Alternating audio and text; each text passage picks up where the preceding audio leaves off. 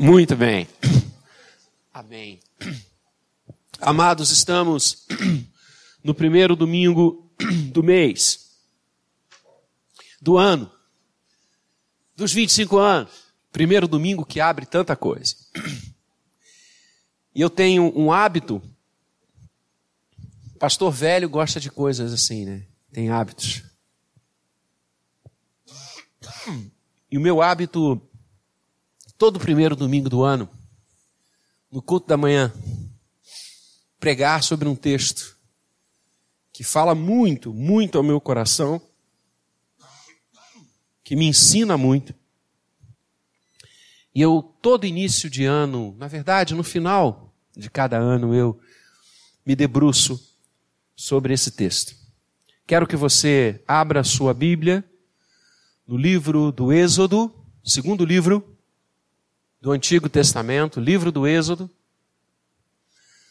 Yuri, eu acho que a gente já deve ter uns oito ou dez sermões sobre esse no site, no mínimo, né? Que já tem, acho que já tem mais de 15 anos. Né? É, é, é, ele só não ganha, o sermão de hoje, o texto de hoje, só não ganha do aniversário, da nuvem. Esse é imbatível. Né? Esse, se a igreja tem 25 anos, esse sermão eu acho que eu devo pregá-lo uns 23, no mínimo, da nuvem. É, de lei. Né? A nuvem pequena como a palma da mão de um homem. Eu pregava esse sermão, de fato, era uma nuvem pequenininha. Né? Eu preguei esse sermão já para acho que umas 10, 12 pessoas. Né? Hoje a gente já, já faz chover.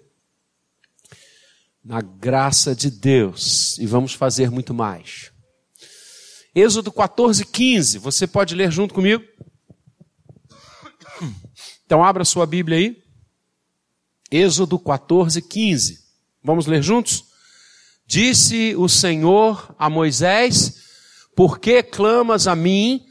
Dize aos filhos de Israel que marchem. Dize aos filhos de Israel que marchem. Vamos orar, feche seus olhos. Pai querido, obrigado por estarmos juntos aqui no primeiro domingo desse mês, no primeiro domingo desse ano, no primeiro domingo dos nossos 25 anos. Obrigado por tudo que a nossa igreja já viveu até aqui. Obrigado por tudo que nós aprendemos do Senhor. Obrigado pela alegria de viver na tua presença. E agora, Pai, quando tua palavra é aberta, lida e será exposta, rogamos que a tua mão e a tua unção anule o pregador, a fim de que só a tua voz seja ouvida. Ó oh Deus, fala-nos nesta manhã. Desafia-nos por tua palavra. Planta dentro de nós a tua vontade. Ó oh, Pai Santo, tem misericórdia do teu povo. E nessa primeira mensagem do ano, rogamos que igualmente a tua unção jamais se retire deste púlpito ao longo de todo esse período de 2020 e de todos os períodos até a tua volta. Que jamais alguma coisa que não venha do Senhor seja ministrada neste púlpito. É a nossa oração rogando que nos desafie por tua palavra agora, no nome querido e santo de Jesus, Senhor da vida, Senhor da história, Senhor da igreja, Senhor de cada um de nós. Amém. Amém. Deus abençoe sua vida. Dize aos filhos de Israel que marchem. Por que eu gosto tanto de ler esse texto com a igreja? No primeiro domingo de cada ano. Porque é um texto que fala muito ao momento que eu e você estamos vivendo. Ao momento que eu e você iniciamos nesse novo período histórico, que alguns dias atrás começou a existir. Um novo ano. Tempo de recomeços. Tempo de reconstruções tempo de deixar o que não deu certo para trás. tempo de refazer. E esse tempo é um tempo que o Evangelho nos dá. Na verdade, nós somos extremamente privilegiados. Porque se a humanidade precisa e impende essas datas máximas, essas datas tão emblemáticas, icônicas, para começar alguma coisa nova, um novo ano, o um aniversário, nós, eu e você, que estamos em Cristo, nós não precisamos desta data, destas datas, porque nós podemos reconstruir e recomeçar a cada amanhecer. Quando diz Jeremias, as misericórdias do Senhor se renovam sobre nós, a cada amanhecer. Você não precisa esperar 31 de dezembro para tomar decisões novas. Você não precisa esperar que o seu aniversário chegue para começar um momento frutuoso. Você pode começar agora, porque Cristo morreu e ressuscitou por nós. E se alguém está em Cristo, é nova criação. A tradução criatura é muito pouca, é, é, é muito é, é, é pequena dentro da força do texto. O que a palavra está dizendo é que em Cristo nós somos uma nova criação. Tudo se fez novo. Tudo pode ser melhor. Mas nós vivemos essa hora. Graças a Deus por isso. O que nos reserva o novo ano? O que nos reserva esse tempo que começa? Como ele nos receberá? Como nós o enfrentaremos? O texto que acabamos de ler encaixa-se como luva nesse tempo que Deus nos dá. Ele acontece com o povo de Israel. Estamos no Êxodo. A palavra êxodo significa a passagem, a saída, a caminhada de Israel, saindo do Egito e a sua caminhada pelo deserto até a Terra Santa. Promessa de Deus. Israel permaneceu no Egito muito tempo, muito tempo, muito tempo mesmo. Mas olha que coisa linda. Apesar de tantas décadas e séculos entranhados naquela cultura, e a cultura egípcia não era uma cultura qualquer. O Egito era o maior país do crescente fértil, já era muito exponencial quando Israel chegou como uma pequena família, família de Jacó, e foram habitar ao norte do Egito, na terra de Gozen ou Goshen. Já ali o Egito era forte. E com a passagem do tempo, o Egito apenas cresceu e transformou-se, como eu disse, na maior nação do crescente fértil. Não apenas em cultura, não apenas em expressões econômicas, mas em expressões bélicas. Haja vista os livros de história, que nos contam do apogeu do Império Egípcio. Israel está ali. E apesar deles estarem, insisto, enfronhados naquela terra, já há muitos séculos, eles não perderam as suas características. Eles não perderam a sua história, eles não perderam a esperança, eles não perderam as suas raízes. E sabe por quê? Sabe por que Israel agora um povo, porque Deus abençoou de forma intensa aquela família, e eles agora são um povo. Aqueles que entram um pouco menos de 100 pessoas agora são milhares e milhares. Sabe por que, que eles não deixaram de saber quem eram? Por uma ordem de Deus. Por uma ordem de Deus. E essa ordem você vê claramente expresso na última noite que eles passaram no Egito, a noite da Páscoa, da passagem, Pechá, passagem, em hebraico. Quando o anjo da morte passou por aquele lugar E todas as casas onde não havia o sangue nos umbrais, a morte aconteceu. E o sangue foi sinal, uma referência explícita a Cristo Jesus. O que aconteceria séculos depois em Jerusalém, na cruz do Calvário, no Gólgota. Você percebe ali naquela hora da ceia, da ceia pascal, quando Deus manda as famílias se reunirem, e junto com a carne do cordeiro está o pão, as ervas. E Deus disse: quando os vossos filhos perguntarem a vocês o que é isso, ensinem e falem para os vossos filhos o que eu fiz. Sabe por que Israel ficou 400 anos no Egito e não perdeu a noção de quem era? Porque os pais ensinavam aos seus filhos a história de Deus. Não perca a chance de evangelizar o seu filho. Não perca a chance de falar aos seus filhos sobre os atos de Deus. Quando eu convido você a nós reestruturarmos o nosso departamento infantil, eu sei o que eu estou falando. Os nossos filhos precisam ouvir de nós o que Jesus fez na nossa vida, a nossa herança. E pai e mãe, essa responsabilidade é sua. A igreja pode ajudar. As escolas confessionais podem ajudar.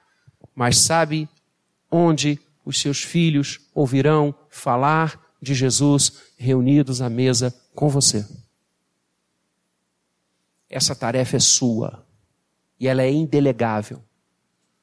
Lembra o próprio Moisés, o grande artífice de toda essa caminhada, o grande personagem do Gênesis e do Êxodo, o grande personagem de todo esse trajeto, o grande homem, aquele cujas universidades, uma das as principais americanas e europeias, fizeram uma lista de novo agora no fim do ano passado, os dez homens que mais influenciaram a história, e Moisés está em quase todas as listas.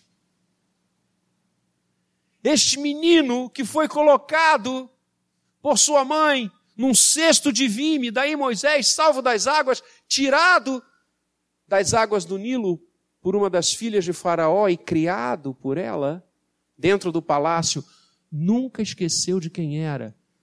Porque pela graça de Deus, o nosso Deus, ele faz isso, não é? Ele não apenas provê o milagre, mas ele provê tudo ao redor dele. Moisés foi criado pela sua própria mãe e irmã. E elas contaram para ele o que ele depois registrou. E grande parte do registro que temos, Moisés é o grande editor do Pentateuco, o grande autor dos cinco primeiros livros da Torá. Ele aprendeu de sua mãe. Que lindo! Israel está lá e nunca esqueceu. Nunca deixou de conhecer a história de Deus, de Abraão, de Isaac, de Jacó, de como Deus havia criado, preservado, escolhido Israel e separado esse povo para servi-lo. E nós comentamos aqui no final do ano passado, em dezembro, sobre o chamado de Moisés. Êxodo 3. E Deus vem, depois de séculos, e diz: Eu ouvi o clamor do meu povo. Para nós o tempo pode parecer passar. Deus é o Senhor do tempo. E Ele sempre faz as coisas na hora certa, porque é a hora dele. E a hora dele é sempre certa. O relógio de Deus é sempre certo. O nosso não.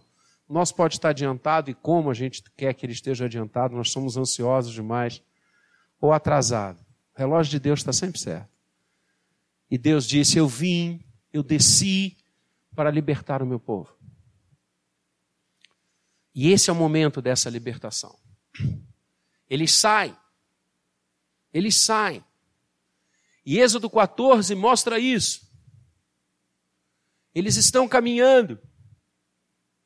E após caminharem pouca coisa, após saírem há pouquíssimo tempo do tacão do Egito, o coração de Faraó se endureceu. Êxodo 14, 4. E Faraó resolveu perseguir. Verso 5: Sendo, pois, anunciado ao rei do Egito que o povo fugia, mudou-se o coração do Faraó e dos seus oficiais contra o povo e disseram: Que é isso? Que é isso que fizemos, permitindo que Israel nos deixe de servir? E aprontou o Faraó o seu carro e tomou consigo o seu povo, e tomou também 600 carros escolhidos e todos os carros do Egito, com capitães sobre todos eles, porque o Senhor endureceu o coração de Faraó. Perseguiram-nos os egípcios todos os cavalos e carros de Faraó e os seus cavalarianos e o seu exército os alcançaram, acampados junto ao mar, perto de Piairote, defronte de Baal-Zephon. O povo havia saído recentemente, caminhando, deserto, e chegaram perto do mar. Atravessar o mar era impensável. Como? parou ali a jornada e ficar olhando para aquele mar. Como é que a gente vai passar para o outro lado? Como é que a gente vai atravessar isso aí? A terra prometida está para lá. Eram muitos, milhares e milhares. E alguém que enxergava mais disse: Caramba, o que, que é aquilo ali? Que nuvem é essa que a gente está vendo crescer ali atrás da gente? Eram esses tantos carros, a Bíblia diz, né? 600. Faraó à frente. Era muita gente, era um exército poderoso. Que situação, hein? Diante de si o mar, intransponível. Impensável passar por ele. Um grupo de ex-escravos. não sabiam lutar, não sabiam brigar, não sabiam se defender, não tinham armas. Atrás de si, o exército da nação naquela região mais forte, mais pronto para a luta, para trazê-los de volta cativos. E do lado direito e do lado esquerdo, deserto. O que fazer? É esse momento que o texto que a gente leu nos situa. Nessa hora, onde obstáculos estão de um lado e do outro, onde a possibilidade de avançar se torna ínfima ou inexistente. É nesse contexto que a frase do Senhor, que a palavra do Senhor, que a ordem do Senhor é derramada sobre todo aquele povo. Diante desse cenário, mar intransponível, exércitos sanguinolentos atrás, deserto e deserto, Deus diz: dize aos filhos de Israel que marchem. Amados, que preciosidade de texto. E para a nossa vida hoje. Algumas coisas essa passagem nos fala. A primeira delas é em relação às dificuldades. O primeiro ponto que se levanta, que pula do texto, que salta da narrativa, é alguma coisa chamada dificuldades, problemas situações difíceis. Eu narrei a vocês a situação difícil que o povo de Israel estava. Eles não estavam naquele deserto brincando, passeando em férias, uh, caminhando para um parque de diversões, ou indo para um restaurante cujo, cuja reserva estava feita. Eles estavam saindo de uma nação onde ficaram 400 anos como escravos, sofreram muito, penaram muito. E eles agora estão vendo a morte aproximar-se a cada passagem, a cada tropel. Ficava mais perto a morte. Problemas, dificuldades, situações difíceis. Eu não tenho dúvida nenhuma que o ano que chegou trará momentos assim para mim e para você. Como o ano que nos deixou trouxe. Alguns mais, outros menos, mas enfrentamos dificuldades, enfrentamos situações difíceis, enfrentamos problemas. E vamos enfrentá-los em 2020. E vamos passar por eles em 2020.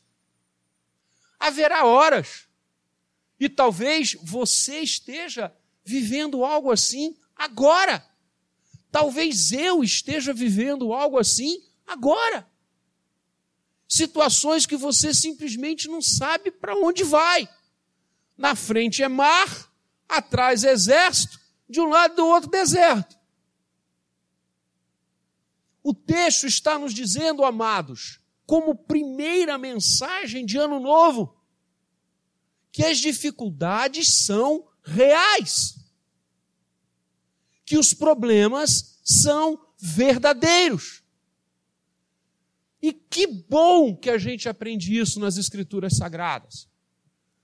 Porque há muitos de nós que queremos ter uma vida plástica e uma relação com Deus plástica. Ou seja, se alguma coisa der errado na minha caminhada, alguma enfermidade, algum desemprego, alguma angústia, alguma hora de choro, ah, para que ser crente? Como se a nossa relação com Deus, e queridos, me perdoe, mas eu tenho visto isso crescer de forma abusiva. Como se a minha relação com Deus fosse uma relação gerencial, fosse uma relação de oportunismo, fosse uma relação ex machina, onde o que eu quero, o que eu desejo e o que eu imagino de felicidade para a minha vida é isso que Deus tem que me dar. E ai dele se eu enfrentar um mar intransponível, se eu tiver exércitos atrás de mim para me prender, matar e levar cativo de novo, ou se eu tiver que andar para o deserto. Ah, não! Afinal, a palavra não diz que aqueles que o seguirem vão ser prósperos, vão ser abençoados, que aqueles que o seguirem e o amarem não vão ficar doentes, não vão ter morte em família, vão ter sempre empregos extremamente bem avaliados. Não é isso que diz a Bíblia? Não é. E eu quero começar esse ano dizendo a você, com todo o amor do meu coração: se você crê nisso, tire isso da sua mente. Porque não é assim que Deus lida conosco. Pelo contrário, quando eu e você lemos as, as Escrituras, nós vamos ver que os nossos pais do passado sofreram e muito. Porque, amados, a vida, como já disse o poeta, é luta renhida.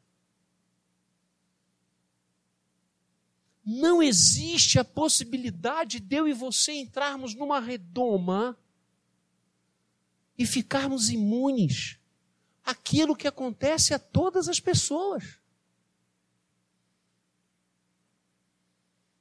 Nós não somos postes. Nós vamos enfermar. Nós vamos adoecer. Parentes nossos, próximos ou distantes, vão enfermar, vão adoecer. Eles e nós não somos postes. Nós vamos ter dificuldades, nós vamos passar momentos que podem nos fazer até chorar. E que bom que a gente tem lágrima. O que o texto nos ensina é que os problemas são verdadeiros. Mas o texto fala só isso? Será então que essa é a mensagem de Ano Novo, pastor? Não. Porque, ao mesmo tempo que a palavra não deixa dúvidas de que nós vamos enfrentar desertos, de que nós vamos enfrentar mares difíceis, que nós vamos enfrentar exércitos que virão atrás de nós, a palavra diz que quem nos conduz por esses desertos até os mares e quem nos protege dos exércitos contrários é alguém muito especial. Sabe como é que começa todo esse contexto? Capítulo 13, verso 17. Tendo Faraó deixado ir o povo, Deus não levou pelo caminho da terra dos filisteus, posto que mais perto. Verso 18. Porém, Deus fez o povo rodear pelo caminho do deserto, perto do mar vermelho. Segunda coisa que o texto nos ensina é que, não obstante os problemas serem reais, e são, que não obstante eu e você enfrentarmos tudo quanto é dificuldade que pode vir, e a gente vai enfrentar alguém por trás de tudo isso. O povo não foi pelo caminho próximo ao Mar Vermelho, distante. Se eu tivesse um mapa aqui, vocês vão estar vendo agora. O caminho dos filisteus era muito mais rápido, era muito mais lépido. Deus disse: Não, eu vou levar o meu povo por aqui. É Ele quem os conduz. É Ele quem nos conduz. É o Senhor que está por trás, à frente, ao nosso lado. O grande autor é Ele. E o texto se mostra de forma crua a dificuldade, igualmente mostra que acima dessa dificuldade está o Senhor. Está o nosso Deus. Por isso a frase que ele ministrou a Moisés, para Moisés passar a Israel, faz todo sentido. Dize aos filhos de Israel que marchem. Porque eu é que estou conduzindo isso. Eu é que estou à frente. Sou eu quem vou adiante deles. Deuteronômio 31, 8. O Senhor é quem vai adiante de nós. Isaías 41, eu te pego pela mão direita e digo: não temas, que eu te ajudo. Josué 1,9: Não te mandei eu. Ser forte e corajoso, não temas nem te espantes, porque o Senhor teu Deus é contigo, por onde quer que andares. Amados, em momento algum a palavra do Senhor nos diz que nós não teremos dificuldades nem problemas. Nunca no mundo tereis aflições, disse o Senhor Jesus. Mas a palavra diz, igualmente, tem de bom ânimo. Eu venci o mundo. Nós não estamos sozinhos. Os mares que vamos enfrentar em 2020, nós os enfrentaremos com o Senhor os exércitos que virão atrás de nós serão cerceados pelo nosso Deus. O deserto à esquerda e à direita, nós iremos com ele. Essa é a garantia maravilhosa, bendita, que as Escrituras nos dão. Não é uma garantia mentirosa que nós não iremos chorar, que nós não iremos sofrer, que nós não iremos lutar, que nós não iremos enfrentar situações difíceis. Isso seria um engano. Mas é a certeza de que por mais desertos e mares que tenhamos pela frente, o Senhor é quem nos conduz. Ele é quem fez o povo caminhar. E a terceira e última coisa que esse texto nos mostra, amados, é o que o Senhor espera da gente. Sim, porque a ordem qual foi? Marchem. Eu acho lindo isso. Acho lindo isso. Olha que coisa sensacional. Quando nós enfrentamos momentos difíceis, o que, que a gente quer? O que, que a gente é, é, é deseja? Não é um colo? Ou eu estou errado? Quando minha mãe era viva, e depois que eu consegui trazê-la para bem pertinho de mim, não precisava nem atravessar a rua. Algumas vezes eu saía direto dos tribunais, exausto, muito triste, porque tinha perdido a causa. Sim, nem todas eu ganhava, porque os juízes não são justos sempre. Situações difíceis no trabalho, situações difíceis no próprio Mackenzie. Nossa, como tem, meu Deus, como tem mar lá para atravessar. Eu ia direto para a casa dela. Eu ligava e dizia, mãe, estou indo para aí. Ela já sabia que era colo. Ela sentava no sofá, eu me deitava no sofá, botava o rosto na perna dela e ela ficava fazendo cafuné, ainda tinha cabelo. Ela ficava fazendo cafuné, dizendo, filho, força, vamos lá. Nossa, o que a gente quer é colo. A gente quer alguém que diga, tadinho de você. Como as pessoas são injustas. Como o mundo é injusto. Como não te valorizam ah, ai, a gente ama isso, não é verdade? Os psicólogos dizem que é um sentimento de comiseração, tadinho de mim. Puxa, o mundo todo conspira contra mim. A gente gosta disso. Mas sabe qual é o nome disso, queridos? Começa com F. Fuga! O mundo não é assim. E o que você precisa, desculpa se novamente eu vou atingir você. Eu e você não precisamos de colo.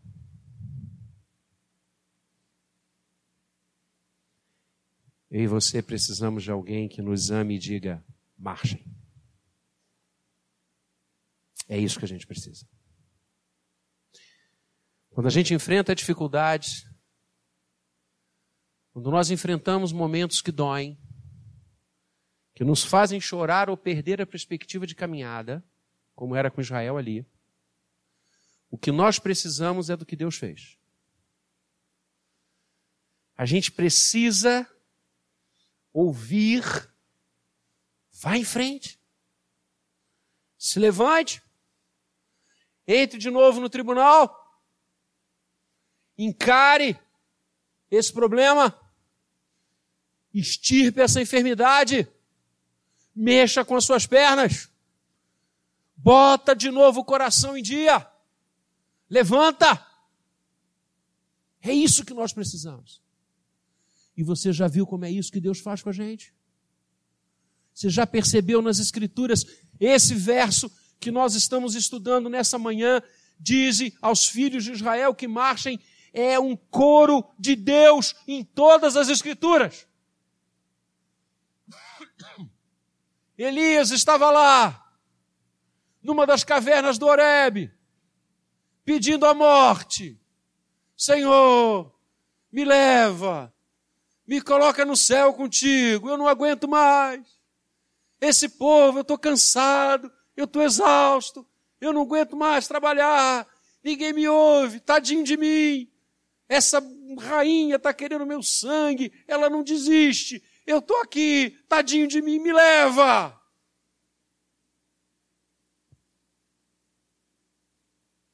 Deus não chegou ali, como Deus não chegou lá naquele deserto, como Deus não chega na minha e na sua vida e diz assim: tadinho, tem razão, tão sofri, que mundo injusto. Deus chegou para Elias e falou: Volta. Volta. Vai lá. Volta. Você está se dizendo sozinho? Pois eu guardei sete mil joelhos que não dobraram-se a Baal e estão esperando você. Vai liderá-los. Volta ao trabalho. marche! Amados, é hora da gente levantar e marchar. Essa é a ordem de Deus. A ordem do Senhor é: vá em frente. Não desista. Não entregue os pontos. Lembra a grande pesca? E a gente poderia ficar aqui mostrando dezenas de ações de Deus na Bíblia a nos ensinar. O Senhor dizendo: vai de novo, faça, reconstrua, caminhe, marche, ande. Não temas. Noite inteira jogando rede, nada. E Pedro chega, o Senhor diz: Vamos de novo, eu quero falar para o povo do seu barco. Jesus usava muito esse método. E Pedro se lança ao mar de novo, Jesus ministra e vira para aquele homem e não diz para ele: Tadinho de você, você ficou a madrugada inteira jogando rede, não pescou nada. Puxa vida, como o mercado é injusto, como as ações na bolsa estão. Olha, tadinho de você. O Senhor Jesus virou para Pedro e diz: joga essa rede aqui. E Pedro, coisa linda, vira para o Senhor e diz: Senhor, olha, eu estou sentindo muita pena de mim, porque eu sou homem do mar, eu vivo disso. Passei a madrugada toda e não peguei nada, mas diante da Sua palavra, eu jogarei a rede. E quando ele joga, você lembra? Eles pegam tanto peixe que o barco ele teve que pedir ajuda. Cooperativa da pesca estava montada ali, ele teve que pedir ajuda para outros barcos e o dele quase foi a pique de tanto peso. Para de sentir pena de você. Para de achar que a vida é injusta com você. Para de achar que os mares são intransponíveis. Pare de achar que quem está vindo atrás vai acabar com você. Pare de achar que a vida é só deserto. Marcha. Sabe por quê? Porque Deus está no controle. Então o anjo de Deus, que ia diante do exército de Israel, se retirou e passou para trás deles. Também a coluna de nuvem se retirou de diante deles e se pôs atrás deles. Então Moisés estendeu a mão sobre o mar e o Senhor, verso 21, por um forte vento oriental que soprou toda aquela noite, fez retirar-se o mar, que se tornou terra seca. As águas foram divididas. E os filhos de Israel entraram pelo meio do mar, entraram em seco, e as águas lhes foram qual muro, à sua direita e à sua esquerda. Aí está quando Deus manda Pedro jogar rede, quando Deus manda Elias voltar, quando Deus manda o povo marchar, é porque Ele está à frente. Não é amparado na minha na sua força, não é amparado na minha na sua capacidade, não era na capacidade de Elias, não era na capacidade de Pedro, é na capacidade de Deus. Esse ano de 2020 vai me encontrar marchando todos os dias dele, porque Deus é que está à frente da minha vida. E eu não vou depender de saúde, eu não vou depender de dinheiro, eu não vou depender de emprego, eu não vou depender dos outros, eu quero depender dele. Porque aí a coisa vai acontecer. É Deus quem abre o mar. Ele não manda o povo marchar de forma inconsequente, para o povo se afogar. Deus diz: marchem, porque eu vou abrir o mar. Israel creu e foi. É essa a proposta de Deus para esse ano que está chegando, que veio. A proposta que Ele vai abrir os mares. a proposta que eu e você vamos marchar, porque Ele está à nossa frente. É um ato de fé, é um ato de confiança, é um ato de obediência. Marchemos. E marcha é marcha. Não é um andar trôpego. Não é um andar, é marcha. Significa segurança. Significa alvo. Significa certeza. É assim que Deus nos preparou 2020.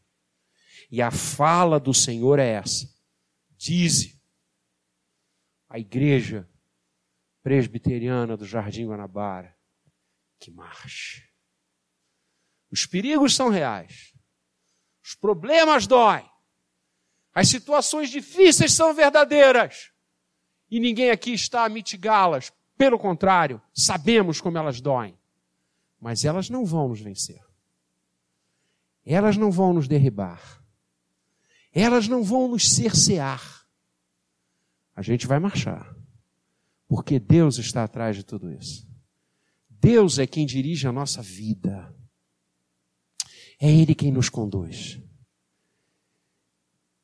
E o seu agir abrirá mar, deixará os exércitos inimigos para trás e transformará o deserto, vale de ossos secos, em exércitos de glória para o seu nome. Foi isso que Cristo fez. Foi exatamente assim que o Senhor Jesus fez. Cristo é essa passagem a pé seco, é esse vento bendito que sopra por ordem do Senhor e que deu a mim e a você a possibilidade de, vivendo com Ele, caminhar pelo meio disso tudo. A Bíblia nunca nos ensinará a ir por cima dos problemas ela sempre nos ensinará a ir por dentro deles. Porque Deus é quem está fazendo isso. Que o Senhor nos dê um ano muito abençoado. E lembrem-se, bênção de Deus não é ausência de problemas. Olha o texto. Bênção de Deus é ouvir marche e saber que Deus estará realizando tudo para que o seu povo continue a marchar para Ele. Que Deus o abençoe.